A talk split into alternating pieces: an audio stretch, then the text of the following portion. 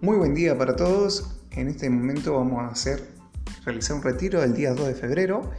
Vamos a ingresar a ganancias deportivas. Una vez que estamos dentro, lo que tenemos que ver ahí es saldo disponible, esas son las ganancias generadas.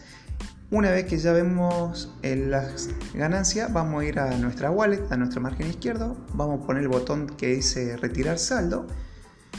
Una vez que hacemos clic, nos va a salir esta pantalla donde vamos a ingresar el saldo que queremos retirar de las ganancias que nos han generado el 20%, dependiendo del paquete que compramos.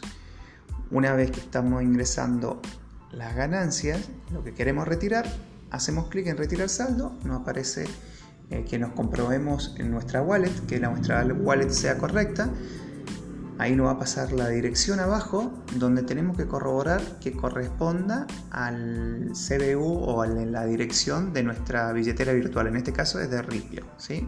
Una vez que chequeamos ponemos confirmar y retirar saldo. Ahí el registro no ha guardado y nos vamos a observar que en saldo disponible ahora queda en cero. De esta forma ya vamos a poder ver más adelante cómo continuar y cómo impacta ese saldo retirado en nuestra billetera virtual de Ripple.